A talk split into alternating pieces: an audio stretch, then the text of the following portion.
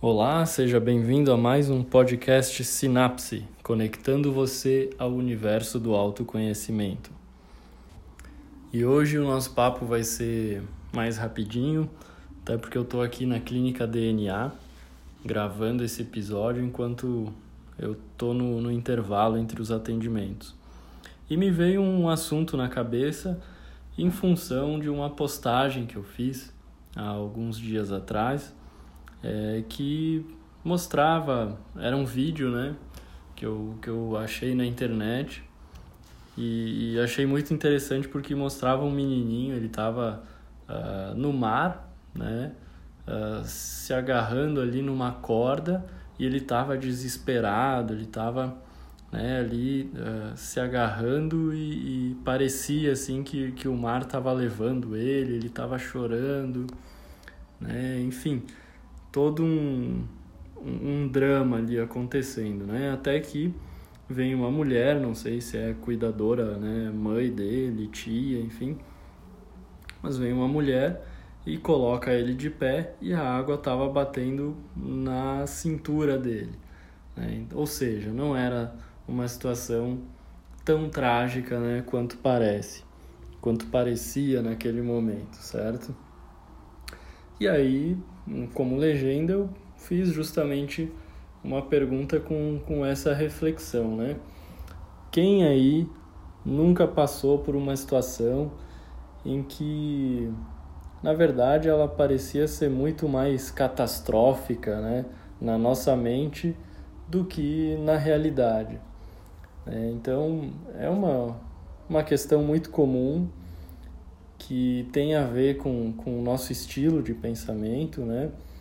E a gente vai, ah, hoje eu, eu gostaria, né, de falar uh, o que são esses, esses erros de pensamento, né? O que, que acontece aí quando a gente não consegue avaliar uma situação de acordo com a realidade, de acordo com o que ela realmente apresenta ali para nós. Então, primeiramente, né, a gente vai ter que discutir o que são uh, pensamentos automáticos. Pensamento automático é tudo aquilo que se passa na nossa cabeça, seja em forma de frases, em forma de, de alguém falando, né? Ou uma imagem, né? Que, que, que possa, de um lugar, de uma situação, uma lembrança, enfim tudo isso são pensamentos, né? E são automáticos porque eles ocorrem sem a nossa permissão, né? Uh, sem, sem que a gente tenha qualquer tipo de controle sobre ele. Até aí tudo bem, todo mundo tem é, esses pensamentos e muitas vezes eles vão ser verdadeiros. Né? Muitas vezes alguns pensamentos vão estar ali com com uma certa razão, né? querendo nos dizer algo. Só que em algumas situações acontecem alguns erros que são pequenas peças aí que o nosso cérebro nos prega, né? Ah, e isso aí certamente né, causa alguma alteração emocional, isso, isso tudo influencia em como a gente está se sentindo, né, em qual vai ser o nosso comportamento, até altera a fisiologia do corpo, né?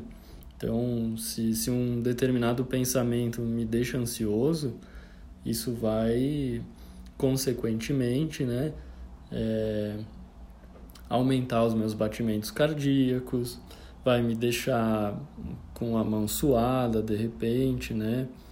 E, enfim, coisas que a gente não, não consegue controlar a menos que a gente tenha esse hábito né, de questionar esses pensamentos automáticos. E esse hábito a gente só adquire mesmo identificando eles e como a gente identifica é realmente é só na terapia, né? Só fazendo terapia. Então uh, existem particularidades aí, né? Cada pessoa tem o seu, seu estilo de pensamento, mas a gente identifica, né? Alguns, alguns estilos que são comuns, né? muito comuns de encontrar no, no consultório e que interferem aí na nossa vida que eu já já vou falar aqui para vocês, né? Uh, vou dar alguns exemplos agora, né? De, de alguns erros de, de pensamento que ocorrem e que acabam nos atrapalhando. O primeiro deles que eu gostaria de falar é o pensamento do tipo tudo ou nada. É aquele que ou é preto ou é branco, é, ele é polarizado, né? Uh, você acaba enxergando né, uma situação apenas em, em, duas categorias em vez de ser em um espectro, né, em uma coisa mais contínua. Então, por exemplo, é, é um pensamento do tipo: se eu não for um sucesso total, eu vou ser um fracasso. Né? Não, não tem um meio termo aí, não tem, um, não tem uma possibilidade de ser um sucesso, né? Uh, só que né, um, um, pouco mais leve. Não, é, ou é sucesso total ou é fracasso. Eu não posso ter nenhum erro, eu não posso né, uh, questionar esse pensamento de forma alguma, senão eu vou ser um fracasso. Então, esse é um dos primeiros estilos de pensamento né, que uh, é muito comum de eles estarem errados. Né? É muito comum que aconteça de eles não fazerem sentido com a realidade, certo? Outro pensamento muito comum né, de, de ser encontrado assim é a catastrofização. É, é um estilo de pensamento em que você prevê negativamente o futuro, ou seja, tudo de ruim vai acontecer, mesmo que aquilo não seja provável, né? Você não leva em consideração outros resultados, não, é só o negativo. Então, é, por exemplo, é, é, se eu ficar muito perturbado, eu não vou conseguir trabalhar. Então, é, uma catástrofe vai acontecer, eu não vou conseguir fazer nada, eu não vou é, ter condições de superar isso, enfim. É o pior do pior né, das hipóteses, é o que você acredita. Né? Você, nesse estilo de pensamento você não consegue verificar nenhuma outra hipótese ali. E aí, obviamente, isso acaba tendo né, uma interferência bem significativa em como a gente se sente. Né? É, um outro exemplo aqui de, de pensamento é quando a gente desqualifica ou desconsidera os aspectos positivos. Então, é, acontece né, justamente de uma forma muito automática, em que você diz a si mesmo que as experiências positivas, as realizações, as qualidades, elas não contam. É, por exemplo, eu realizei bem um projeto mas isso não significa que eu sou competente, eu só tive sorte. Né? Ah, tal coisa boa aconteceu, não, mas isso aí foi sorte, isso aí não, não teve nada a ver comigo, então, então não conta, né? Ah, para quê? É sempre para alimentar uma crença aí de que a gente não é capaz, a gente não é competente, né? Então essa é a função também dos uh, desses erros cognitivos, né? Eles vão sempre estar ligados aí a algo maior, que é uma crença maior, tanto de si mesmo como dos outros, né? E esses pensamentos vão estar sempre trabalhando em função disso. Se a gente não questionar, se a gente não entrar num, num processo de terapia e olhar para isso com calma, né?